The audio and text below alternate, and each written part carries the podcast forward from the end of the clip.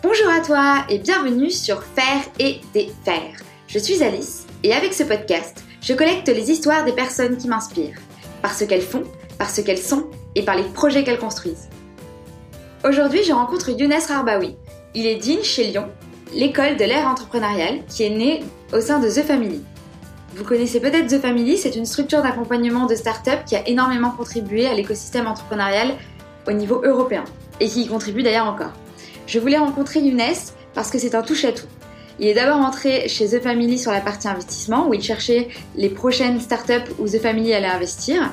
Il a aussi travaillé aux côtés d'Alice Zaguri, la CEO de The Family, sur la loi Pacte avec le gouvernement. Il crée aussi énormément de contenu sous plusieurs formes, à travers les programmes de Lyon, à travers des articles, à travers des conférences, des cours qu'il donne à Sciences Po et plus récemment à travers un livre qui s'appelle Le Livre de la Jungle qu'il a coécrit avec Annabelle Vignon, qui est elle la CEO de Lyon.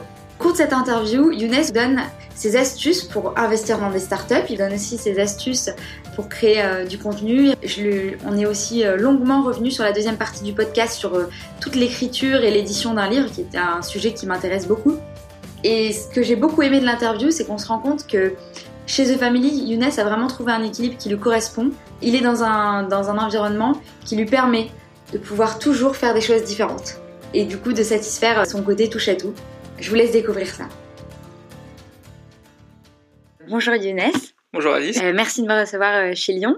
Moi, je t'en prie, merci, merci à toi de m'avoir sollicité. Bah, plaisir. Bah, avec, plaisir partagé. Du coup, est-ce que tu peux te présenter? Parce que je suis généralement, j'oublie toujours des, choses, donc je vais te laisser te présenter. Avec plaisir. Donc, je m'appelle Younes Rabaoui, j'ai 26 ans, euh, je suis DIN chez Lyon, qui est euh, l'école de l'ère entrepreneuriale. Alors DIN, ça veut pas dire grand-chose chez nous, mais c'est calqué sur euh, ce qu'on retrouve dans les universités américaines, les doyens, qui sont à la fois les, les dépositaires euh, pédagogiques de l'ensemble de, de ce qu'on apprend dans ces universités-là, euh, un peu les référents, et, et, qui sont en général des gens qui essayent de prendre pas mal de perspectives et de hauteur sur les sujets propres à l'université. Euh, et donc c'est ce que j'essaye de faire à Lyon. J'ai deux grands métiers qui sont euh, à la fois producteurs de contenu, écrire des articles, faire des conférences, donner des cours pour euh, promouvoir un peu notre notre vision, nos valeurs. Et, et l'autre, c'est un peu plus chef d'orchestre opérationnel de, de nos différents programmes de formation, de nos cours, des intervenants qu'on sélectionne. voilà ce que je fais aujourd'hui. Et, que dire d'autre? Auparavant, je bossais à The Family pendant quasiment 4 ans. Euh, j'ai fait une, euh, une variété de jobs euh, assez incroyables et que je pourrais pas tous lister là tout de suite. mais voilà, j'ai évolué dans l'écosystème entrepreneurial entre Paris et Londres. J'étais basé, j'étais basé à Londres à l'époque, mais je, je bougeais beaucoup en Europe. Mais justement, comme je te disais, tu me parles euh, de Londres. Bah, quand, quand euh, la première fois que je t'ai vu, donc c'était à un talk de Lyon il y a deux ans, et tu étais mhm. à Londres. Et si je me souviens bien, tu étais deal flow. Ouais, je faisais du deal flow. Et, et, je t'avais et j'avais, euh, je me suis rappelé de toi parce que je me suis, je me rappelle pas de tous les, les gens qu'on a vus, même si j'ai pris des notes sur, sur tout le monde. Toi, je me suis rappelé de toi parce que tu disais que tu avais un attrait particulier pour tout ce qui mêlait art et intelligence artificielle. Oui. Et ça m'avait marqué parce que j'avais jamais bah, ni entendu personne en parler, euh, ni moi-même imaginer euh, une connexion. Et je trouvais ça euh, très malin, très intéressant. et du coup, je me suis rappelé de ça. Et par contre, je crois, je suis pas sûre d'avoir bien compris ce que c'était déjà à l'époque deal flow. ce que c'était le deal flow. en fait, le deal flow, c'est un, c'est un truc qu'on retrouve dans les fonds d'investissement et dans les sociétés qui font de l'investissement. donc leur métier, c'est de déployer de l'argent qu'on leur confie dans un type d'actif en particulier. Euh, et donc euh, une société de gestion, euh, comme à peu près tous les grands fonds d'investissement de, de, la place parisienne ou ailleurs, euh, vont chercher à avoir un deal flow qui est large, c'est-à-dire à avoir plein d'opportunités d'investissement potentiels et en sélectionner parmi ces investissements potentiels quelques-uns. The Family, c'est une, une, société d'investissement qui est un peu particulière puisqu'elle n'investit pas de capital mais plutôt du temps euh, qu'on passe avec les entrepreneurs pour euh, faire décoller leurs projets. Et donc, euh, elle se place en amont des tours de levée de fonds successifs en général. Et le deal flow, le but, c'est de voir passer le plus d'entrepreneurs possible.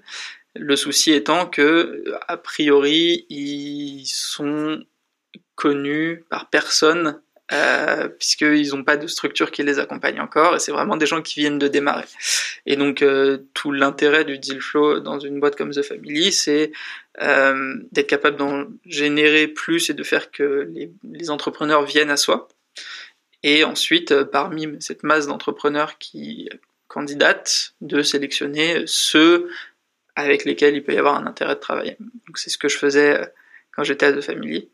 Euh, c'est assez passionnant parce qu'on apprend plein de choses sur la manière de fonctionner des entrepreneurs. On fait plein d'erreurs. Ce qui est top, c'est que à The Family, on nous laisse faire plein d'erreurs euh, et ça permet d'avoir une courbe d'apprentissage qui est, qui est assez raide et en fait, on, on monte très vite en maturité. Par exemple, toi, t'as fait quoi comme erreur à ce niveau-là? Euh, je pense que la plus grosse erreur que j'ai faite, c'est qu'avant The Family, je travaillais dans le monde de l'investissement euh, euh, classique entre guillemets, euh, donc à l'autre bout du spectre, c'est-à-dire euh, au lieu d'être au tout début de la vie des entreprises, j'étais plutôt euh, sur des entreprises qui étaient très grosses, très matures, où les valorisations parlaient de milliards euh, à chaque fois. et c'est un monde très particulier parce que tu fais des analyses assez profondes, chiffrées, sur euh, le business model de la boîte, tu, fais des business plans à 5 ans, à 10 ans, tu essayes de, de, de dérisquer le maximum euh, tes décisions, et dès que tu es sûr qu'il y a peu de risques, euh, c'est là où tu vas. Et en fait, à l'inverse, dans le très très early stage, je pense que ce qui est important, c'est de moins faire confiance aux, chiffres euh, et à, l'analyse stratégique d'un marché ou ce genre de choses. C'est plus de faire confiance aux entrepreneurs et d'être capable de juger leur tempérament entrepreneurial. Et c'est pas facile. Et donc c'est, c'est probablement les plus grandes erreurs que j'ai faites, c'est de faire confiance à des gens qui étaient qui étaient bons euh, gestionnaires, bons businessmen, mais qui n'étaient pas forcément bons euh, entrepreneurs. D'accord. Du coup, il y a eu une tu as dû apprendre en plus euh, ce que c'était vraiment euh, qu'un entrepreneur, mais au sens euh, de valorisation, quoi, comme un capital. En fait, moins au sens de valorisation, plus au sens de qu'est-ce qui va faire que, que la boîte ou le projet qu'il est en train de monter, où il y a probablement des centaines de concurrents ailleurs dans le monde qui sont en train de faire la même chose, pourquoi est-ce que cette personne, pourquoi est-ce que cette équipe va fonctionner? Et va être capable de passer à l'étape d'après. Et euh, au final, c'est euh, c'est pas négliger tous les aspects business mm. qui sont importants, mais c'est juste que dans l'ordre des choses, ils viendront ensuite. Ce qui est important au départ, c'est euh, ça va être c'est très simple, hein, mais c'est trouver ce qu'on appelle le product market fit. Et donc, euh, pour trouver ce product market fit là, il faut avoir un certain type d'entrepreneur. Euh, et tout l'enjeu, c'est de juger euh, enfin d'essayer de préjuger si ces personnes euh, peuvent l'avoir ou pas. C'est très dur. Il n'y a pas de, il a pas de recette miracle. Moi, j'avais mes, mes petites, euh, ma petite grille dans ma tête, mais j'ose pas prétendre que c'était le truc parfait. Mais c'était juste, euh, voilà, mes guides qui me permettaient de me repérer un peu et de, de voir si euh, tel ou tel entrepreneur allait, allait fonctionner avec nous. C'était vraiment un tweet tout personnel, c'était une mise sur, euh, la personne. Bah en fait, si, tu veux que je te détaille un peu tout ça, euh, il y a trois choses que j'ai essayé de regarder. En fait, c'est plutôt au niveau de l'équipe hein, que de, que de la personne. D'accord. A peu d'entrepreneurs idéaux. ça, ça, existe euh, même quasiment pas une personne qui arrive et qui a tous les, toutes les bonnes fées qui se sont penchées sur son perso. On a peut-être vu un, une dans toute l'histoire de The Family, mais c'est pas c'est pas la norme. Euh, et donc c'est au niveau de l'équipe que ça se joue. Il y a, trois choses. C'est euh, est-ce que euh, cette équipe va fonctionner ensemble? Est-ce qu'il y a une bonne dynamique d'équipe entre les cofondateurs? C'est comme un couple. Hein. C'est est-ce que ces deux personnes ont l'alchimie nécessaire, ou deux ou trois ou plus hein, d'ailleurs, ont l'alchimie nécessaire pour que ça fonctionne sur le long terme? Il va y avoir des hauts, il va y avoir des bas, il va y avoir des succès, il va y avoir des échecs. C'est la vie de toutes les, entreprises qui se lancent. Est-ce qu'ils vont être capables de surmonter toutes ces épreuves ensemble? Première question. Deuxième question, est-ce que ce groupe d'individus s'attaque à la bonne problématique? Euh, Il y a des gens qui respirent très fort la, je sais pas, la joie de vivre, euh, le, les marchés un peu plus B2C, qui auraient envie de faire des, des choses hyper lifestyle euh, pour les enfants, peu importe, et euh, qui se lance dans la cybersécurité. En fait, c'est essayer de faire rentrer des carrés dans des ronds, quoi. C'est c'est pas fait pour eux. Et même s'il y a une opportunité de marché, il y a sûrement quelque chose à faire. Qu'ils ont peut-être même la bonne approche du marché. C'est juste que y a, comme il y a une décorrélation entre qui ils sont et ce qu'ils font. Euh, sur le long terme, ça risque de pas fonctionner. Et le troisième truc, c'est est-ce que cette équipe a les bons caractères entrepreneuriaux? Euh, et là, il y a quelques traits, c'est est-ce qu'ils sont euh, ambitieux, est-ce qu'ils sont résilients, est-ce qu'ils sont euh, adaptables, parce que euh, le but c'est d'aller du point A au point B, mais ce sera jamais la ligne droite qui va fonctionner, il va falloir prendre des détours. Et est-ce qu'ils pourront s'adapter à chaque détour et, et changer leur fusil d'épaule? Euh, est-ce que c'est des gens sympas? Est-ce que parce que ça compte aussi beaucoup. Hein, Si tu investis chez eux, tu travailles avec eux. Euh, Exactement. Et puis ensuite, des, l'une des grosses valeurs de The Family, c'est la communauté. Mmh, aussi. Euh, et donc, euh, quand on fait rentrer des gens dans la communauté, ce qu'on doit veiller, c'est que ben, ils vont pas déséquilibrer cette communauté-là et qu'ils vont jouer le jeu de partager avec les autres entrepreneurs du paid forward. On est vachement mmh. là-dessus euh, donne aujourd'hui, ça te reviendra peut-être dans un an, dans dix ans, dans un... peu importe. Et ça, c'est un critère d'investissement même. Euh, est-ce que vous, vous est déjà arrivé de ne pas investir dans une boîte parce qu'elle ne pouvait pas être capable de, de participer au Pays Forward? Pas directement là-dessus, mais euh, il y a des gens euh, que tu sens pas. Et tu vois, c'est vraiment, c'est mm. très, euh, c'est très intestinal comme comme réaction, très épidermique tu peux pas leur dire comme ça, donc tu trouves une, tu trouves une fausse raison. C'est, euh, ouais, je crois pas au marché, ou euh, reviens plus tard si t'as des meilleurs KPI. Et en fait, euh, non, la, raison, c'est juste que euh, qu'il n'y a pas de fit personnel.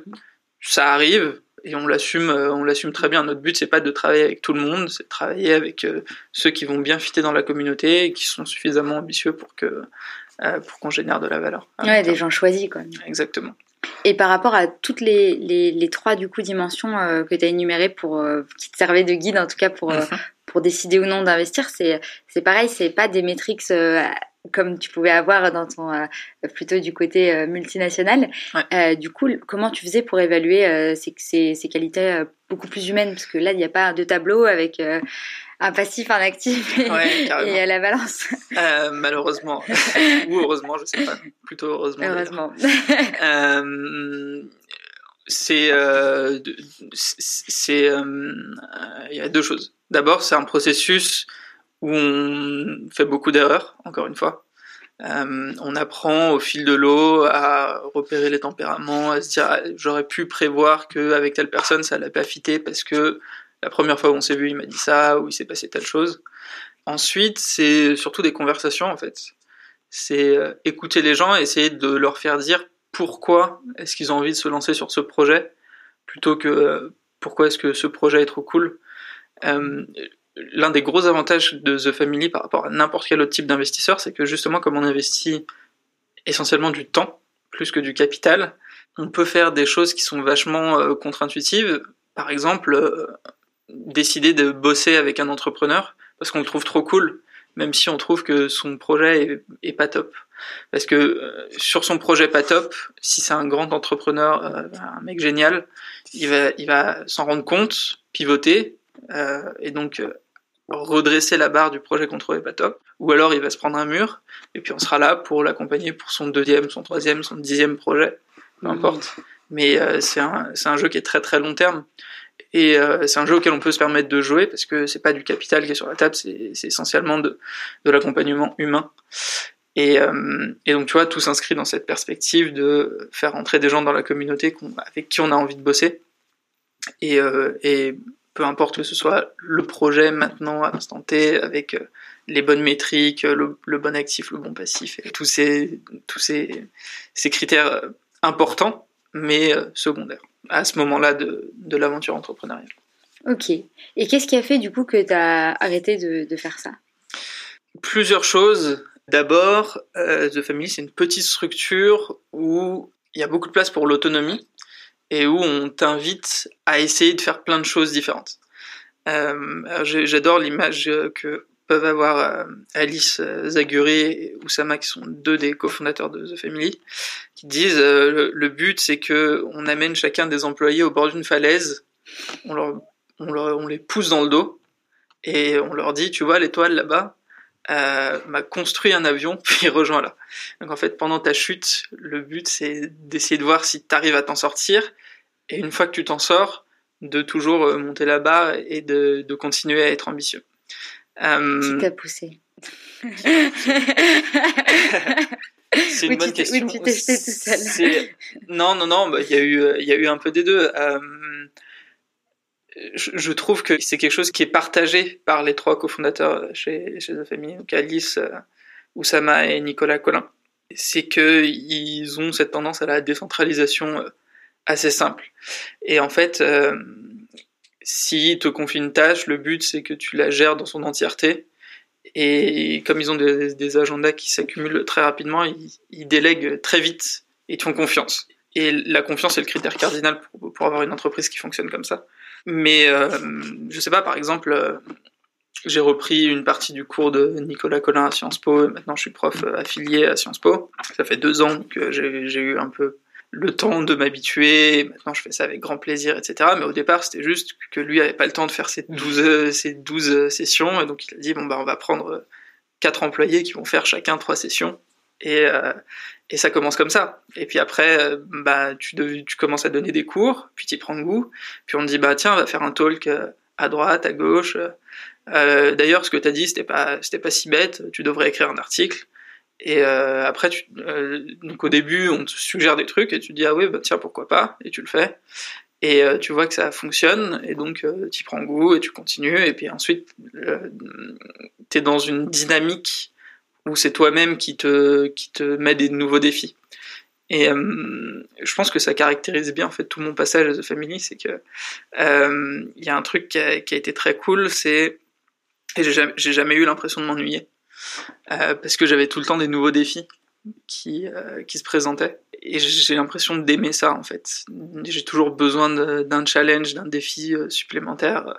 J'aime pas faire les choses deux fois parce que après tu tombes dans une zone de confort et puis quand tu, tu vois quand c'est valable je pense à l'échelle individuelle à l'échelle d'une entreprise euh, à l'échelle d'une société quand, quand tu es dans une zone de, de confort qui est trop importante tu t'encroutes un peu mm. et si tu t'encroutes tu laisses la place à, d'autres personnes pour euh, qui sont plus rapides plus agiles de, de te dépasser euh, donc là, je parle, des, je parle des entreprises. À l'échelle individuelle, c'est simplement que bah, voilà, tu perds un peu de, d'edge et, ce qui fait ton euh, ce qui fait le, plaisir de se lever le matin pour moi et d'aller bosser, c'est de me dire tiens, je sais pas trop de quoi la journée sera faite, mais je vais apprendre sur le tas. Quoi.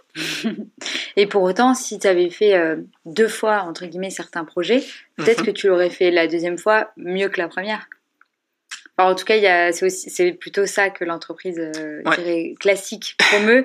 c'est euh, faisons euh, faire des choses aux gens qui ont l'habitude de les faire parce qu'ils seront plus rapides, ils seront meilleurs, ils seront experts. Ouais, c'est vrai. alors moi, c'est marrant parce que ça, ça, ça recoupe vachement un, un talk que, que, je dois donner ce soir sur, sur l'apprentissage. Moi, je le vois de deux façons. En fait, je suis hyper curieux et donc idéalement, j'aimerais être un généraliste, quelqu'un qui fait euh, une fois chaque truc. C'est pas vraiment possible de, de, de vivre comme ça. En tout cas, je je sais pas si c'est si facile de trouver un, un, domaine où tu peux être euh, un véritable généraliste. Et puis tu as, les gens qui ont une expertise, qui, qui creusent très profondément un sujet. Et donc, euh, si tu, tu, vois, tu peux voir le généraliste comme quelqu'un qui est vachement horizontal et, et l'expert comme quelqu'un qui est vachement vertical. Et c'est un employé de The Family qui m'avait qui m'avait montré un peu cette théorie qui s'appelle le T-shape. Je sais pas si tu si en as entendu parler. Euh, comme ça, ça me dit rien. Eh ben, en fait, le T-shape, l'idée c'est de dire que tu peux avoir une, une barre de compétences euh, très horizontale où euh, tu où tu vas euh, toujours chercher à découvrir de nouveaux domaines et à, et à faire de nouvelles choses parce qu'elles vont adjoindre à tes compétences existantes. Et en fait, tu vas continuer à élargir, ton spectre de compétences. Et, euh, et, et, en choisir une ou deux où tu vas creuser et où tu vas véritablement devenir expert. Et en fait, ça te fait des compétences en forme de T. et, et c'est ce vers quoi je pense qu'il faut tendre aujourd'hui. je pense que et, ça, je, le pense à titre personnel, mais je le pense d'une manière plus, plus globale. Euh, L'une de nos grandes convictions à Lyon, c'est qu'on vit à l'ère qui est, qui est l'ère entrepreneuriale. Ce qu'il ne faut pas comprendre de travers euh, à dire que tout le monde doit devenir entrepreneur. Je Je pense pas que ce soit le cas.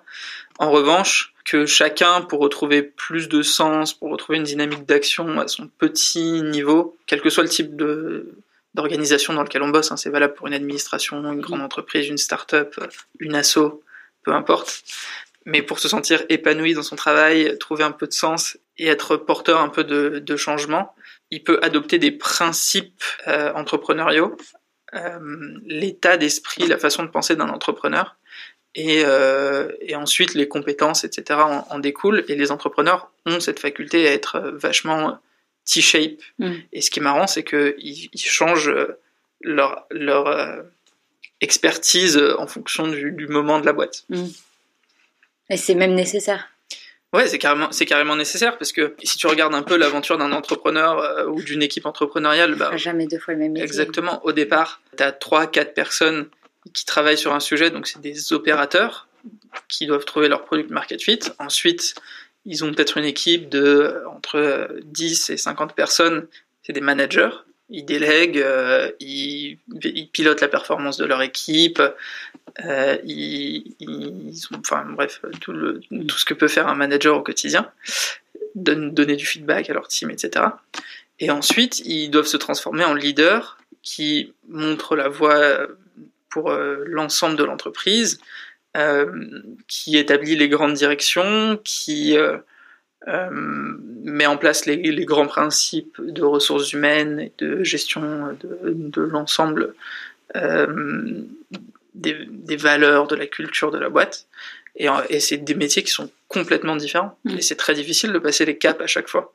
Tu peux avoir des gens qui sont, je sais pas, d'excellents codeurs, euh, qui au début euh, créent un produit qui est génial, mais qui n'arrivent pas à passer l'étape suivante. Et, et, en fait, c'est rare d'avoir des gens qui sont capables de passer l'étape suivante. Même même dans les très très grosses boîtes, euh, il y avait un, article de Ben Thompson de Stratechery que j'ai beaucoup aimé sur le au moment du départ de, du patron d'Instagram, euh, de Facebook, euh, qui disait que Instagram c'est un super produit et que les gens qui ont fait Instagram sont des entrepreneurs qui ont une vision produit qui est, qui est folle, mais que c'est en entrant dans la galaxie Zuckerberg que Instagram est devenu un super business. Et en fait, euh, même quand tu arrives à faire une application qui a des centaines de millions d'utilisateurs, t'en es pas encore nécessairement au niveau où tu vas être le grand leader qui est capable de, de la passer à l'étape d'après.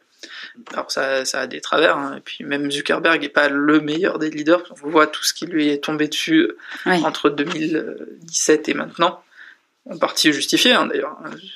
Facebook s'est comporté de mauvaise manière dans plein de plein d'endroits, ça lui retombe dessus. Mais c'est vachement difficile de passer tous ces caps successifs si t'es vraiment ambitieux. Du coup, je t'ai je t'ai fait digresser, mais c'était pour pour, pour, euh, pour partir de pour comment justement t'es t'es t'as plus été, dites-le, et t'es mm -hmm. passé du coup chez Lyon. Oui. Il y a eu une une transition, pas de transition Comment ça s'est passé? Bah En fait, je pense qu'il faut simplement se réinscrire dans cette perspective de ce que je te disais tout Ouais. à l'heure, qui est j'aime bien changer de défi régulièrement. Et euh, mes derniers euh, 5-6 mois The Family, j'ai j'ai eu l'occasion de bosser avec euh, Alice Zaguri, la, la CEO, euh, sur une mission assez particulière, c'était du lobbying. Enfin, pas vraiment du lobbying, mais on bossait euh, avec le gouvernement. Et le but, c'était d'écrire un rapport euh, pour, le, pour le cabinet du ministre de l'économie. Euh, en préparation de la loi Pacte. Euh, c'est c'est le projet de loi de croissance, transmission des entreprises, qui est juste passé à l'Assemblée nationale il n'y a pas très longtemps. L'objet, c'était de découper les travaux préliminaires de cette loi en six volets, et sur ces six volets, euh, de les confier à des binômes qui étaient euh, un parlementaire et un chef d'entreprise. Et donc Alice s'est vue euh, confier l'un des sujets. Son sujet, c'était le financement de l'économie. Et donc c'était avec un parlementaire qui est, qui est député des Yvelines, qui s'appelle Jean-Noël Barrot. Ils formaient un binôme, et Alice a des milliers de qualités, mais elle a beaucoup de, de mal à plonger dans les notions économiques un peu denses. Et donc il lui fallait une sorte d'interprète et elle m'a sollicité puisque j'avais j'avais bossé dans, dans, les milieux financiers. Et voilà, on est parti un peu en exploration euh, tous, tous les deux euh, d'un monde qu'on connaissait pas. On a vraiment eu l'occasion de rencontrer des gens euh, haut placés dans le financement de l'économie, hein, que ce soit la Banque de France, l'AMF, les grandes banques françaises, les grandes assurances, plein de plein d'administrations diverses, des, des gens qui qui qui montent des entreprises aussi, des, des gens qui s'occupent directement du financement, un peu à tout toutes les échelles. Parce que même si on parle de financement, le financement d'une entreprise, le fonctionnement d'une entreprise, les marchés financiers, c'est quand même très différent euh, de trucs beaucoup plus macro euh, que sont une économie. Quoi. Ouais, carrément. Bah, en fait, le, le financement de l'économie, euh, tu vas passer par euh, les assurances vie, euh, le rôle là-dedans de la sécurité sociale et euh, du financeur, enfin des, organismes qui collectent la sécurité sociale qui s'appelle la COS.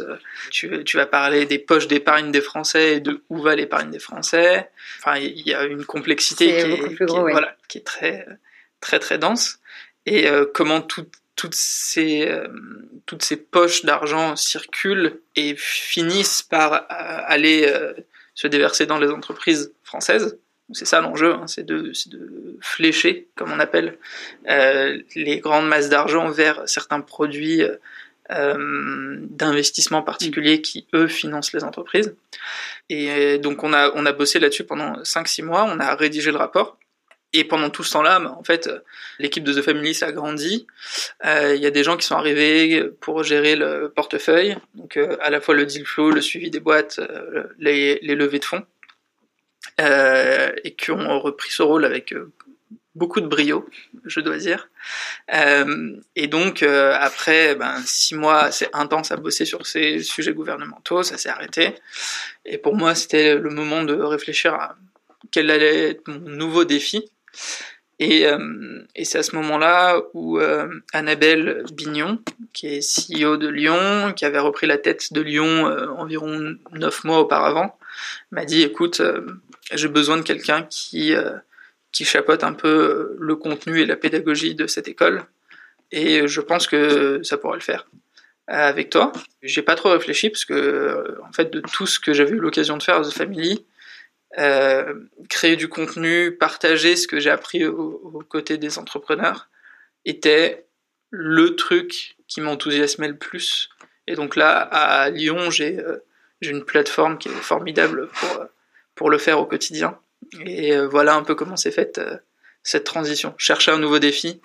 Et, euh, et en plus, ça, ça, résonnait beaucoup avec ce que j'avais envie d'approfondir. Et avant Lyon faisait partie de The Family. Oui. et comment quand est-ce que ça s'est séparé? Parce que du coup, moi, je crois que quand j'étais à Lyon, c'était encore, ça faisait encore partie. D'ailleurs, c'était rue Petit Musc. D'accord. Donc, ça, je pense que ça faisait encore partie de, bah, de The Family. C'était pas encore une entité eh ben, euh, c'est une histoire intéressante. En fait, euh, Lyon, on a commencé en, en mi-2016 environ.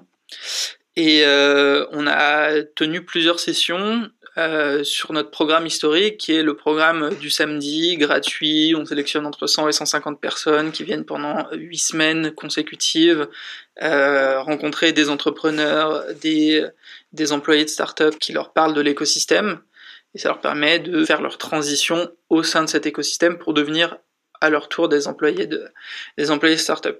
Et ce qui s'est passé, c'est qu'après quelques sessions, on s'est rendu compte que la moitié des gens, entre la moitié et deux tiers des gens, allaient effectivement bosser en startup, que euh, il y a toujours des des, euh, des gens que les entrepreneurs avaient tellement motivés qu'ils avaient envie de lancer eux-mêmes leur projet. Et ça fait ça fait partie du jeu, on le sait. Et le dernier truc, c'était euh, des gens qui nous disaient oulala, là là, mais en fait, les startups c'est pas du tout fait pour moi. Euh, c'est beaucoup trop chaotique, euh, c'est risqué, ça me correspond pas. En revanche, il faut que je vous remercie parce que vous m'avez permis de découvrir des nouvelles façons de travailler, des nouveaux outils, et surtout un nouvel état d'esprit que j'essaye de mettre en place dans ma boîte. Et j'ai qu'un rêve, c'est que vous fassiez la même chose avec tous mes collègues histoire qu'on puisse se comprendre et enfin aller de l'avant et, faire accélérer un peu nos, nos projets. Et c'est à ce moment-là où Lyon est devenu indépendant, parce qu'on s'est dit, en fait c'est vrai, si on veut être la, la véritable école de l'ère entrepreneuriale, ça ne veut pas dire que former des gens qui vont être employés de start-up, c'est former tous les travailleurs euh, à la réalité de bosser dans un monde qui est plus entrepreneurial. Et euh, il se trouve que ça correspondait bien avec le moment où on pouvait trouver un business model. Et donc, euh, commencer à faire des formations qui étaient payantes, euh, soit standard avec des programmes prédéfinis, soit sur mesure pour les demandes de nos différents clients. Et aujourd'hui, on a bossé avec la majorité des boîtes dans le CAC 40, une trentaine sur les, sur les 40, euh, avec plein de grosses ETI françaises, et on forme tous ceux qui à l'intérieur de ces boîtes-là veulent être euh, porteurs du changement, veulent devenir des acteurs qui sont plus plus performants, plus efficaces et qui veulent transformer en fait culturellement leur organisation. et donc c'est grosso modo fin 2017 que Lyon a, pris son indépendance. Et aujourd'hui, euh, on a une super équipe de 12 personnes, on a nos propres locaux, euh, on a des formations, une quinzaine de parcours différents. En ce moment, euh, vous sortez un nouveau cycle de formation toutes les deux semaines. Ouais, bah, on essaye de, garder cette exigence de toujours être dans, dans le déséquilibre et, et, dans, le, et dans le risque. parce que je pense qu'on partage, partage tous euh, au sein de l'équipe. Ce que je te disais tout à l'heure, c'est ce, ce, goût du, ce, goût de l'inconfort. Parce que l'inconfort, c'est, ça te pousse à être un peu plus créatif et, et à tester des nouvelles choses, tout simplement. Euh, et donc, on, on, tente plein de nouveaux trucs, on fait des événements. Parfois, ça marche pas. Par exemple, euh, j'étais très peiné de ça, mais on voulait faire une formation euh, pour euh, data scientist. Euh, et euh, en fait, on a, on a mal ciblé le type de, de persona qui pouvait venir participer à, à, cette formation. Donc au début, on pensait que ça allait être des étudiants en école, en école d'ingé, en école de dev, qui voudraient découvrir un peu c'est quoi, qu'est-ce qui se cache derrière le machine learning, pour venir en faire leur métier. Et en fait, il s'est avéré que pas trop, puisque eux avaient pas trop de mal à, à l'apprendre par eux-mêmes. Euh, et les quelques personnes qu'on a eues qui étaient intéressées, c'était plutôt des gens qui avaient des backgrounds euh, marketing et qui euh, avaient des grands jeux de données dans leur boîte et dont l'enjeu c'était euh, je vais devoir recruter un ou deux data scientists bientôt ou j'ai plein de données euh, que j'exploite tant bien que mal, mais j'aimerais bien le savoir, savoir le faire de manière plus systématique. Euh, et donc, euh, bon voilà, on s'est planté, c'est pas grave, on va recalibrer tout ça et ressortir la formation plus tard. Et combien de temps vous avez mis à vous rendre compte que le, le persona était pas le bon? Environ, on se laisse des cycles de un mois. donc on annonce la formation. C'est très fake it until you make it, ça fait partie de nos grands principes.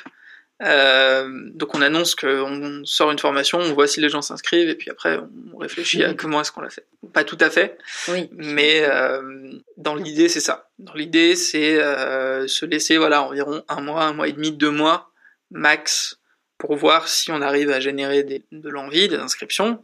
Et souvent c'est le cas. Parfois ça l'est pas. C'est pas grave, ça fait partie du jeu, mais au moins on aura tester quelque chose de nouveau et puis si ça prend, ça fait ça fait que élargir l'ensemble des possibilités euh, parmi les, les parcours de formation qu'on propose. Ok. Et euh, du coup, aujourd'hui, c'est quoi ce que tu fais au quotidien, par exemple? C'est une très bonne question. Par défaut, euh, je fais du contenu. Okay. C'est-à-dire que si mon agenda est vide, je réfléchis à quel article est-ce que j'ai envie d'écrire, à, un prochain talk que j'ai envie de faire. Euh, et j'ai tout le temps un backlog de, je sais pas, entre 20 et 50 articles que je dois écrire. Donc euh, je, je m'ennuie jamais, j'ai tout, le temps de, la réflexion. Et ça, ça veut dire, ça veut dire être dans la production évidemment, mais en fait, c'est aussi être beaucoup alerte donc je lis beaucoup. Euh, je me renseigne, je m'informe, euh, je participe à des, événements, je vais voir un peu ce qui se passe à droite à gauche. Bah, simplement pour, pour être toujours dans le, dans le jus. pour éponger l'information. Exactement. Et, et, après, moi, je suis en, en support de mon équipe.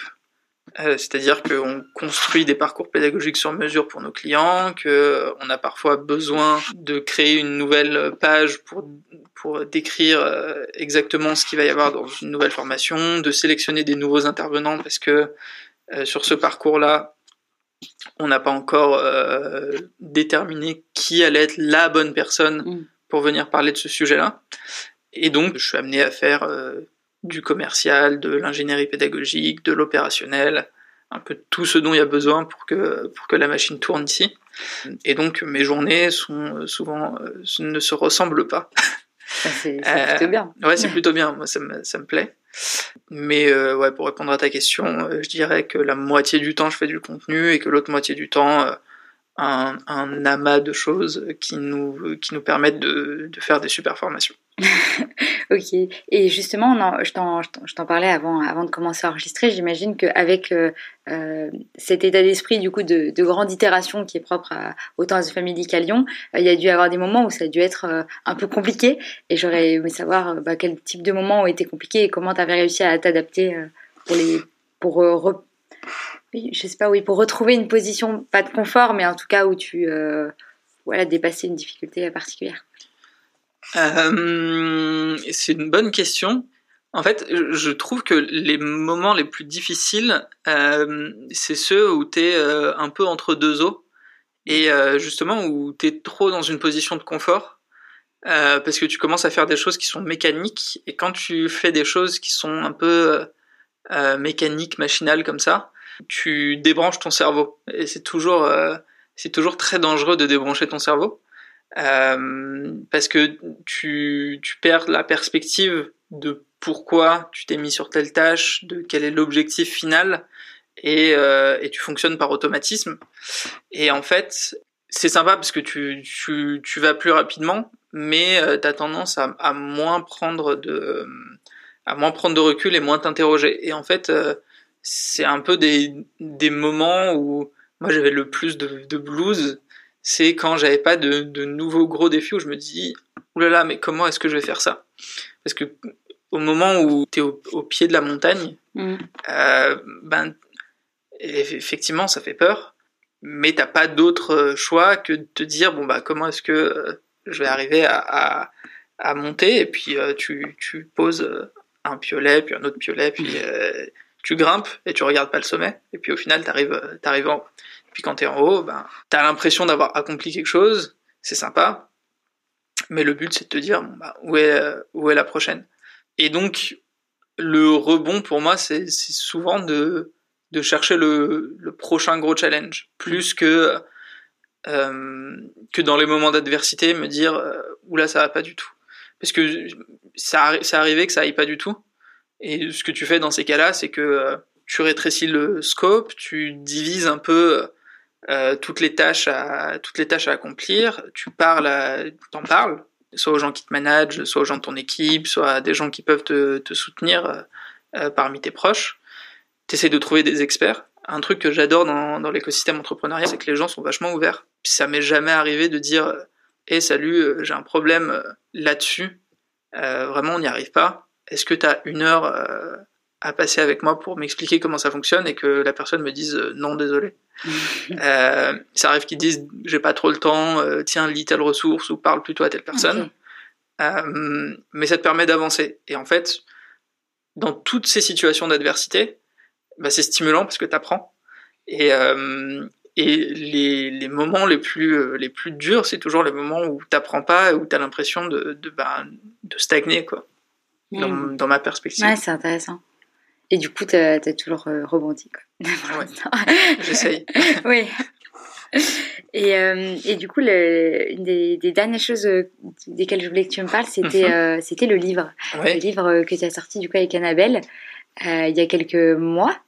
Ouais, le 9 janvier. C'est ça, ouais. Et, et, du coup, j'aurais aimé que tu me racontes un petit peu l'histoire de, de, ce livre. C'est une, une super histoire. ce qui s'est passé, c'est que quand Lyon a eu deux ans, on, a, on a proposé aux gens qui faisaient la formation du samedi de tester l'appétit du l'appétit de lecteur potentiel pour un produit Lyon. On a appelé ça lecteur, mais, mais l'idée c'était de dire aux gens qui participaient à, notre formation du samedi, bon voilà, on a tout ce contenu qu'on a accumulé depuis deux ans, c'est super, euh, vous en conviendrez avec nous. euh, on est sûr que ça peut intéresser plein de monde. Le format qu'on aimerait bien faire, c'est un livre.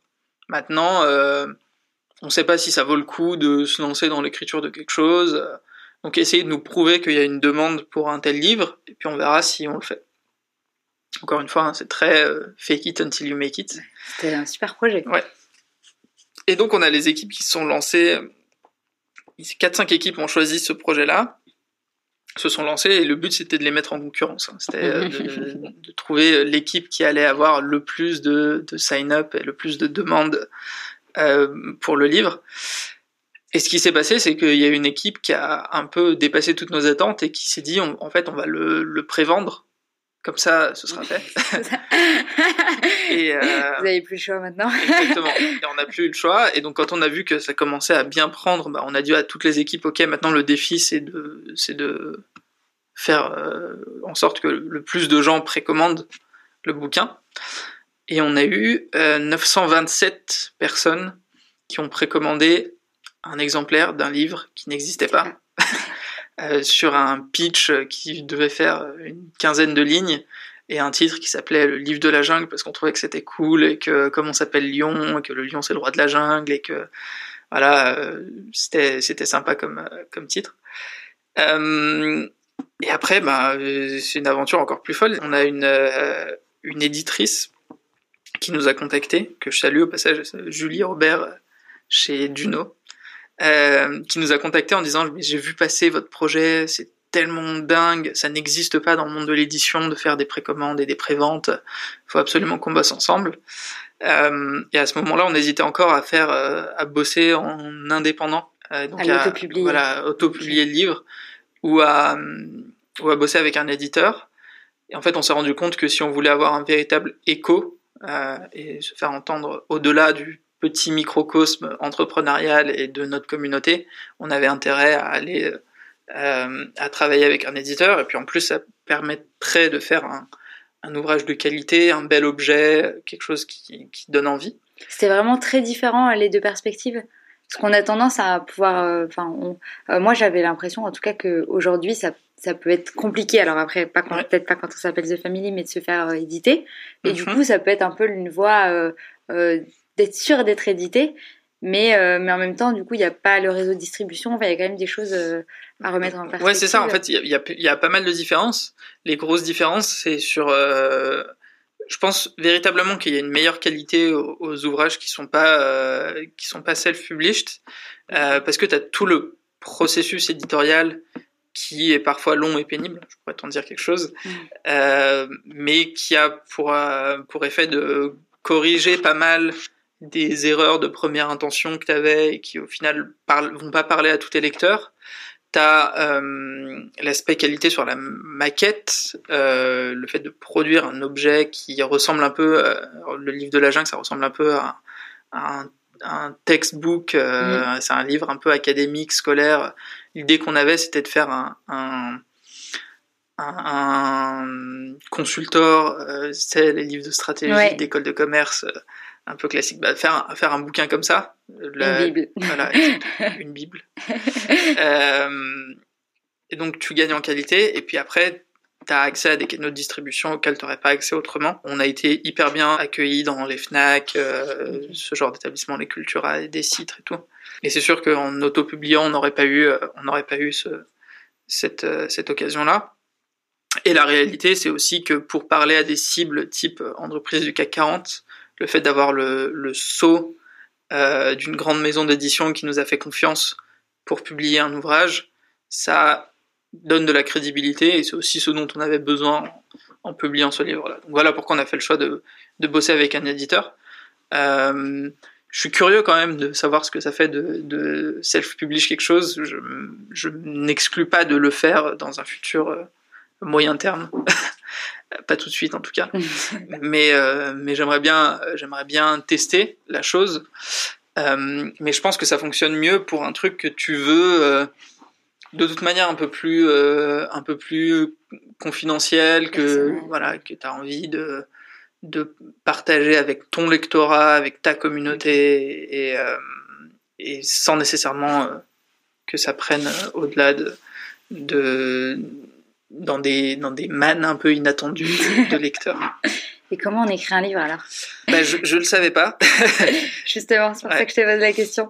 Je me suis dit que écrire un livre, c'était comme écrire euh, plein de, de longs articles. C'est pas tout à fait vrai. euh, mais étant euh, étant assez scolaire par nature, je me suis dit bon bah je vais commencer par écrire un plan euh, et poser un peu la structure de ce que j'ai envie de raconter. Et ce qu'on avait vendu sur le pitch, c'était les meilleures histoires des entrepreneurs. Euh, et donc ça, c'est au final, c'est facile entre guillemets, mais euh, tu vois, s'il s'agit juste de faire du, cherry picking de quels ont été les meilleurs cours à Lyon, on les met un peu en forme et on en fait et on en fait un bouquin. Ça aurait eu plein d'un un grand intérêt, mais pour moi, il manquait un ensemble de choses et euh, j'ai souvent tendance à voir le livre découpé en quatre parties, mais moi je le vois en deux parties, euh, qui sont euh, toute la, la science euh, que peut euh, venir chercher un, un employé de start-up, et ensuite les illustrations. Et ces deux parties qui se répondent, il y a un côté qui est un peu plus théorique, qui va déterminer un peu tout ce que tu as besoin de savoir si tu as envie de devenir employé de startup ou si tu es employé de startup et que tu te poses des questions. Et euh, tu as un spectre qui est assez large. Hein. Ça commence de qu'est-ce que c'est qu'une startup à à peu près euh, combien de euh, combien de stock options j'ai de droit en fonction de, la maturité de ma boîte ou plein d'autres choses.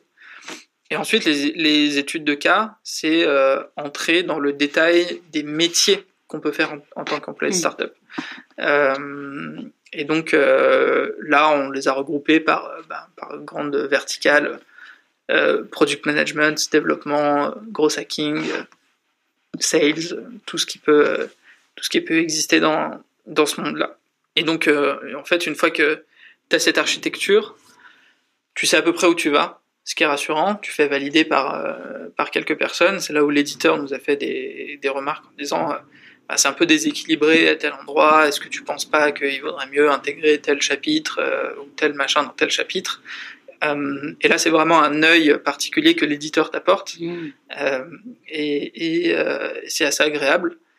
Et ensuite, bah, pourquoi c'est agréable? C'est agréable parce que euh, les remarques sont pertinentes et c'est assez difficile d'avoir euh, du retour sur, ce, enfin du feedback sur ce que tu écris. Tu sais, dans le, le monde entrepreneurial est, est euh, absolument obsédé par le feedback et la culture du feedback et le feedback en permanence et comment faire plus de feedback, toujours du meilleur feedback, etc. Euh, dans un travail d'écriture, c'est assez compliqué parce que les gens qui vont prendre le temps de lire en détail ce que tu as écrit, de s'interroger euh, et de te faire des retours pertinents pour améliorer tout ce contenu-là sont peu nombreux. Oui, euh, et, euh, et, en fait, c'est normal, hein, parce que on a tous un spectre de temps qui se réduit de plus en plus. Il y a tellement de contenu qui est produit que on peut pas accorder à chaque chaque article qu'on lit, à chaque chaque tweet, chaque machin, euh, du, temps d'attention euh, et, du feedback de qualité. Et donc c'est agréable d'avoir euh, ces retours là de la part de quelqu'un dont c'est le métier parce que c'est assez euh, précis, c'est souvent pertinent et, euh, ça permet d'améliorer l'arc général. Ça n'empêche pas de m'être pris le bec plein de fois avec mes éditeurs sur sur le sur le wording, la façon d'amener ouais. quelque chose. Euh, ouais, un, de mes grands désespoirs, c'est que euh, sur la première version du manuscrit, toutes mes blagues avaient été coupées. T'en avais fait beaucoup plus que ce qu'il y a dans le. Dans le... Un, un, peu plus, pas beaucoup plus, mais euh, j'avais, je m'étais fait plaisir. Et puis bon, il y a des choses, il y a des choses sur lesquelles on se dit, bon bah tant pis. Euh, celle-là, je la laisse passer, et d'autres euh, sur lesquelles on se dit non, mais en fait, ça fait partie de mon style, de ma manière d'écrire, j'ai envie que ça, que ça se retrouve. et oui, donc je, je, reviens à ce, que, à ce que je disais. Après, il y a le travail d'écriture, qui est complexe. C'est vachement solitaire. Alors, la manière dont ça s'est passé, c'est qu'on on, l'a coécrit, euh, Annabelle et moi. C'est moi qui ai fait tout le travail d'écriture et Annabelle m'a a relu tous les manuscrits, m'a fait plein de commentaires. Euh, et donc, euh, en fait, tout ce qu'elle m'a suggéré a, quasiment été intégré. Et donc, en fait, j'ai fait le travail a priori, elle a fait le travail a posteriori. Donc, c'est une, c'est une, c'est une œuvre collective, mais il n'empêche que écrire euh, et rédiger tout ça, c'est, c'est un travail qui est vachement solitaire. Comment tu t'es organisé d'ailleurs pour écrire du coup? Parce que j'imagine qu'en plus euh, de toute la production de contenu que tu pouvais faire chez Lyon et de ton, de ton soutien, euh, mhm. écrire euh, en plus sur un gros, un gros sujet comme ça, tu peux pas te dire ah bah j'ai 15 minutes, je vais glisser 15 minutes de rédaction entre deux, deux trucs. Non, non, c'est sûr que ça marche pas. Moi, il y, y, a un article qui m'a vachement marqué quand je bossais à The Family qui s'appelle Maker Schedule, Manager Schedule de Paul Graham et qui en gros explique que il y, a, deux types de personnes. Il y a les gens qui sont makers et il y a les gens qui sont managers. Un maker, ça va être euh, quelqu'un qui écrit, euh, un dev, euh, quelqu'un qui fait du produit, quelqu'un qui a besoin de construire quelque chose. Et un manager, c'est quelqu'un qui a besoin d'interagir avec ses équipes, qui a besoin d'interagir avec le monde extérieur, avec des partenaires, avec des clients, peu importe. Le but du manager, c'est de rationaliser au maximum sa journée, donc de faire plein de petits euh, intervalles de une demi-heure ou de une heure. Et le but du maker, c'est d'entrer dans un processus créatif. Donc pour entrer dans ce processus créatif, il faut au moins une demi-journée, voire une journée. Euh, et ce truc-là m'avait marqué. J'avais toujours essayé de m'organiser en me disant est-ce qu'aujourd'hui euh, je suis dans le making ou est-ce que je prends des rendez-vous? Euh, et je m'organise encore comme ça aujourd'hui d'ailleurs. Hein. Si je veux écrire quelque chose, en général, je suis pas ici, je suis chez moi, euh, concentré et, je focus. Euh, mais là, pour le livre, en plus, il y avait toute la quantité. Et la chance entre guillemets que j'ai eue, c'est que euh, on a fini la campagne de précommande euh, mi-mai, et donc j'ai commencé à écrire début juin. Et on avait fixé avec l'éditeur d'avoir un manuscrit finalisé pour euh, mi-septembre. C'est quand même. Euh... Ouais, c'était short. Il était censé être plus court, euh, beaucoup plus court que, que ce qu'il n'est.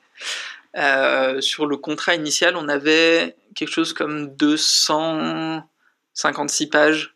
Parce que le contrat initial, du coup, ouais, définit le nombre de pages.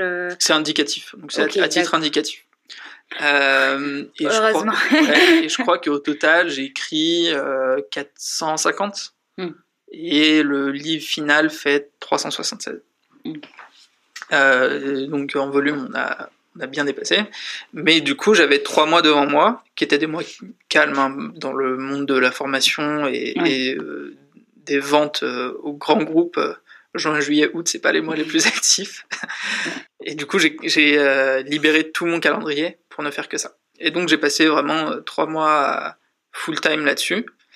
C'est très particulier parce que t'as as des journées où euh, t'as beau te poser devant ton ton ordi, t'as pas l'inspiration, chaque, chaque phrase que t'écris est nulle, tu produis pas grand chose, et t'as des journées où ça coule naturellement, tu commences à, à 8 heures du mat et tu lèves les yeux, il est 22 heures et t'as écrit 25 pages. Et c'est cool. c'était pas les journées les plus fréquentes malheureusement, mais, mais elles, elles sont arrivées, donc c'était, sympa. Il y a, plusieurs choses. Pour moi, t'as, as les moments où euh, je, je savais ce que j'avais envie de dire très précisément, parce qu'il s'agissait que de coucher sur le papier des choses que j'avais pu dire dans d'autres articles ou auxquels j'avais déjà réfléchi. Et puis tu avais les moments de réflexion où il fallait déployer euh, de nouvelles idées. Prendre de la hauteur. Voilà, prendre, prendre de la hauteur. Et là, ce que j'aimais bien faire, c'est euh, aller me balader. Aller au musée, aller au ciné, euh, écouter de la musique, euh, juste m'ouvrir l'esprit, m'ouvrir les chakras, euh, pour que de temps en temps tu aies un déclic et tu te dises Ah ouais, tiens, j'avais pas vu les choses sous cet angle-là. Et en, en neurosciences, euh, c'est assez connu que tu as deux états euh, de cerveau et de réflexion. Tu as l'état euh, focus, où tu es concentré sur une tâche, et puis tu as l'état diffus. Et, et tous les plus grands créateurs euh, savent très bien maîtriser leur état diffus parce que ils, réfléchissent en tâche de fond en fait à ce sur quoi ils sont en train de euh, travailler et euh, en le confrontant avec quelque chose qui est complètement différent, euh, ça va débloquer et créer de, de, de nouveaux chemins synaptiques. Et donc, euh, et donc c'est de là d'où peut venir leur créativité. Ils vont regarder les choses sous, sous un œil neuf. Et je pense que ça, ça a pas mal fonctionné dans mon cas. J'allais souvent, les gens avaient l'impression que au lieu de bosser, j'étais en train de me balader. Mais je soutiens que j'étais vraiment en train de bosser. Et voilà, c'est un, un, un, processus qui est un peu long, qui prend plusieurs mois. Je travaillais par chapitre. Et donc à la fin de chaque chapitre, j'envoyais ça à l'éditeur qui me faisait des retours. Comment tu sais si un chapitre est terminé ou pas? Bah moi en fait j'avais mon architecture. Ouais. Euh, et donc euh, quand t'as rempli toutes les sous-sections, euh, a priori t'as as dit tout ce que tu voulais. En fait je me suis pas contraint du tout. Donc euh, vraiment ma première version c'est une version où j'ai écrit tout ce que j'avais envie de dire sur un sujet. Mm. Et ensuite j'ai coupé. D'accord. Parce qu'il y a des choses qui étaient moins pertinentes où je me suis dit tiens ça ça ferait plutôt l'objet d'un article séparé. Euh, mais quand j'étais euh, en pleine réflexion sur un sujet j'étalais vraiment tout ce que j'avais envie de dire sur ce sujet, euh, sans trop de sans trop de limites et sans trop de restrictions. Et donc euh, en fait c'est plus un sentiment à la fin du chapitre d'avoir dit tout ce que tu avais envie de dire sur euh, sur tel sujet. Ok. T'as pas ah il faudrait encore que je parle de ça, j'ai pas réussi à caser tel truc. Quand quand t'as casé tout ce que t'avais envie de caser, là t'as fini euh, t'as fini ton chapitre. Ok. Et pareil pour l'inspiration, parce que tu disais, oui, il y avait des journées où ça, où ça coulait bien et d'autres pas du tout. Mais euh, pour autant, euh, tous les jours, tu devais un petit peu y revenir. Et Mhm. est-ce que le, le fait. euh, est-ce que finalement, c'est aussi la discipline de, de devoir travailler dessus tous les jours qui a permis à. à qui t'a entraîné à avoir peut-être plus de journées productives? Est-ce que c'est la discipline euh, Oui, c'est t'es obligé de faire preuve de discipline quand t'as quand t'as aussi peu de temps pour euh, pour produire euh, ce genre de résultats. Mais je dirais que c'est- en fait c'est à toi de te l'imposer. Il y a des jours où je sentais juste que j'avais pas envie. Et tant pis, j'allais faire autre chose puisque je savais que ça, ça allait mener à rien de de m'obstiner. Et donc la seule discipline que tu devais avoir, c'est d'y revenir régulièrement euh, ne serait-ce que pour réfléchir, te replonger dans ce que tu as écrit, te dire est-ce que c'est bien pertinent, euh, est-ce que la suite va devenir naturellement ou est-ce que là ça bloque, et donc en fait faire le test euh, un Ouais, peu ça, de remettre ton ouvrage sur le métier, puis de voir si ça va si ça va prendre, ça va fonctionner ou pas. T'as un texte que j'adore que j'avais découvert au lycée euh, avec ma prof de français de seconde, qui est euh, le chant 1 de l'art poétique de Nicolas Boileau. Et euh, je, trouve que c'est un des textes du répertoire français les, les, les plus puissants. Si on veut créer que- quelque chose, quoi que ce soit, que ce soit une œuvre d'art, que ce soit écrire un article, même monter une boîte, il y a plein de, de super conseils dans, dans ce texte. Et t'as un moment où il dit Hâtez-vous lentement et sans perdre courage, vingt fois sur le métier remettez votre ouvrage, polissez-le sans cesse et le repolissez, euh, ajoutez quelquefois et souvent effacez.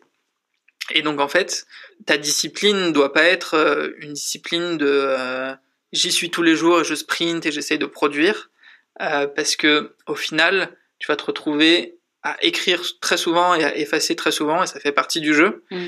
Et il faut juste avoir une discipline de long terme en me disant, bah voilà, il faut que, il faut que je me remette devant, pas nécessairement pour produire, mais au moins pour, pour y réfléchir. Et si ça vient, ça vient, si ça vient pas, tant pis. Ok. Et c'est quoi les, grandes difficultés que tu as rencontrées euh, dans la production, enfin dans la production ou dans la, la sortie, de, dans tout le processus euh, de création du livre? Alors il y a, il y a quelques difficultés qu'on n'avait pas anticipées euh, au niveau un peu plus logistique, on va dire. Euh, tu prévends euh, 927 livres à des gens qui sont partout dans le monde, bah, il faut leur envoyer. Donc là, il faut faire appel à des logisticiens. euh, il y a tout un tas de choses qu'on avait qu'on avait vraiment pas anticipées et, qu'il faut prendre en compte. Il y a des petits détails euh, comptables sur comment est-ce que tu prends en compte la, la prévente versus du chiffre d'affaires traditionnel. Ça se calcule pas du tout pareil? Ça se calcule pas du tout pareil parce qu'en fait on a utilisé Kickstarter en disant que c'était de la prévente et Kickstarter c'est une plateforme de dons et de financement. Et donc en fait, euh, les dons ont un traitement comptable qui est vachement différent de, du revenu. D'accord. Euh, et euh, et c'était un tout petit peu complexe à gérer par la suite, notamment avec les gens qui nous demandaient des factures, etc. Alors qu'on pouvait pas qu'on pouvait pas en établir. Quand, quand, quand tu te lances sans trop savoir dans, dans un projet comme ça, c'est top d'avoir tous les gens qui te suivent, mais c'est sûr que tu feras des erreurs au passage. Le, but, euh, c'est de, les rectifier. Les grandes problématiques, euh, le distribuer, en faire parler euh, à la sortie du livre. on a eu quelques articles de presse, quelques, quelques apparitions de télé, c'était cool. Là, l'un des gros enjeux, c'est de faire sortir le livre du, du milieu startup et, de l'entre-soi. Exactement. Et de faire en sorte qu'il aille, euh, qu'il aille toucher un peu plus de monde. On a vendu 4000 exemplaires jusqu'à présent. C'est top. C'est déjà une belle réussite. Et ce qui nous ferait plaisir à Annabelle et moi, c'est qu'on puisse, euh, on puisse aller conquérir des gens avec ce livre qui, euh, initialement, serait pas, se serait pas penché sur le, mm. sur le monde des, des startups. Parce que au-delà d'apprendre plein de choses sur l'entrepreneuriat et sur comment fonctionne l'écosystème entrepreneurial, il y a aussi plein de conseils, euh, d'outils, d'astuces pour gérer sa propre carrière. Et c'est euh, un type de réflexion qu'on n'a pas souvent, euh, parce que c'est très introspectif, parce qu'il faut prendre le temps, parce qu'il faut avoir le bon déclic, parce qu'il faut se poser les bonnes questions, parce qu'il faut sortir d'un modèle euh, mental préétabli, euh, social, où euh, les choix de carrière sont un peu dictés. pour toutes ces raisons, on n'a pas l'habitude de penser très fortement à ce qu'on a véritablement envie de faire et, et, de mettre en place dans sa carrière. Et c'est dommage, puisque au final, on passe 40, 50 années de nos vies à, à travailler. Et donc c'est quelque chose qui a le mérite, enfin qui devrait avoir le mérite de notre attention euh, pendant, euh, pendant 400 euh, pages d'un bouquin qui a été écrit à cet effet. C'est vrai que le, le, livre nous fait nous poser des questions sur où est-ce qu'on en est, ce qu'on veut, très clairement, de manière assez tranchée, et ça aide aussi à dire, mhm. à pas se voiler la face sur, on nous caresse pas dans le dos, c'est assez bien pour se dire bah voilà si tu veux aller là euh, c'est quand même bien de de de, bah, de, te le dire et de faire ce qui est ce qu'il faut en, conséquence. Et par rapport justement au, à la manière de travailler à Lyon et donc ton, ton, ton, travail ici, travailler avec un éditeur qui est peut-être pas non plus euh, un, un, dinosaure en termes d'organisation, mais c'est quand même une organisation. comment, comment toi, t'as, enfin, comment t'as, as travaillé avec, euh, avec une maison d'édition, sachant que j'imagine que ça devait utiliser des outils, des manières de faire, de communiquer, desquels tu, tu t'étais un peu libéré, quoi. Alors, euh, ça a été euh, particulier, mais non, j'ai, j'ai eu deux super éditrices qui se sont passées le relais, Chloé Shields et, Julie Robert, qui, nous ont vachement bien accompagnés. Et en fait, moi, j'ai utilisé, euh, par exemple, euh, j'écris tout sur Google Docs parce que c'est un outil qui est euh, pensé pour ça, c'est collaboratif, c'est fait pour prendre les commentaires de tout le monde, il y a le suivi des modifications, c'est accessible depuis à peu près partout, choix dans le monde, il n'y a pas de problème de sauvegarde. Tout ça fait que ça me paraissait naturel de d'écrire sur cet outil-là. Il s'est avéré que par la suite, on a dû passer à l'échange euh, par mail et par euh, document Word. Et donc là, euh, j'ai résisté comme j'ai pu essayer de faire passer les gens sur essayer de faire passer les gens sur Google Docs, mais bon, visiblement c'était pas possible puisque il faut mettre des repères un peu canoniques pour le maquettiste. Certains symboles veulent dire certaines choses pour le maquettiste. qui lui est pas là pour, pour lire et faire des commentaires, mais il est simplement là pour fondre le texte dans la maquette. Donc il faut que le texte soit un format spécifique. Et pour avoir ce format spécifique, c'était pas possible de le faire sur Google Docs, c'était simplement possible de le faire sur Word. Donc euh, c'est une histoire de concessions euh, successives. J'en ai discuté avec euh, Jonathan Lefebvre, qui est un de, un de nos intervenants à Lyon, qui était l'ancien responsable du, du, customer service chez Capitaine Train, Trainline, et qui lui aussi a écrit un, bouquin qui, qui, est top d'ailleurs, hein, l'obsession du service client qui est sorti chez Duno aussi. Et il me disait, euh, moi c'était un cauchemar à tel point que euh, je suis en train de réfléchir à quel software est-ce que je pourrais mettre en place euh, pour, pour voilà, faciliter le travail d'édition.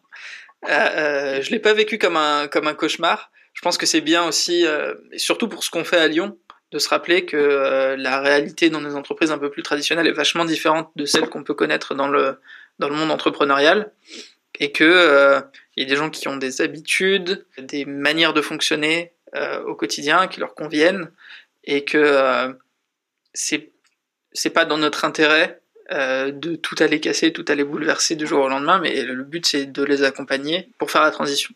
Et, euh, et donc je l'ai pris avec philosophie parce que c'est notre métier aussi de, de, de faire ça. Ok. Et du coup, c'est quoi tes prochains projets maintenant pour Lyon ou pour toi dans Lyon ou dans The Family? Alors, en ce moment, je réfléchis à plusieurs choses. Donc, il y, a beaucoup de formations que j'ai envie qu'on sorte. Euh, revenir à mes premières amours euh, de la finance, j'aimerais bien qu'on fasse une formation qui soit dédiée au CFO. Je suis en train de travailler là-dessus. Euh, a priori, ce serait pour septembre. Je réfléchis à plutôt moyen terme à un deuxième bouquin j'ai plusieurs, euh, plusieurs pistes. Le truc un peu évident, ce serait de faire le tome 2. Parce que comme on a tout le temps des nouveaux cours, euh, on a des nouvelles intervenants, donc mm. c'est assez facile de faire la mise à jour de ce qu'on a déjà raconté. Mais je pense que je partirais plus sur un essai plus court et qui, qui s'intéresse plus au, au, monde des organisations traditionnelles. Parce que là, on, a bien exploré le monde des startups et c'est très sympa. Mais euh, le but, c'est aussi d'aller toucher les gens euh, qui ont envie d'entrer dans l'ère entrepreneuriale, mais qui travaillent dans d'autres types de structures. Euh, donc, je commence à réfléchir à ça. Qu'est-ce qu'on a d'autre? On aimerait bien arriver à faire un produit de notre de notre formation du samedi. J'en dis pas plus, mais on a des petites des petites idées en tête. Donc voilà, pas mal de projets, disons moyen terme, que que j'ai envie de mettre en place et qui devrait voir le jour euh, d'ici la fin de l'année. Ok, bah, merci beaucoup Younes. Merci à toi. Merci encore à Younes d'avoir partagé son histoire avec moi et merci à toi d'avoir écouté l'épisode. S'il t'a plu et que tu veux me soutenir, tu peux laisser une note à ce podcast, ça m'aide énormément. Tu peux aussi t'abonner pour être notifié de la sortie d'un nouvel épisode. Passe une très belle journée et on se retrouve dans le prochain épisode.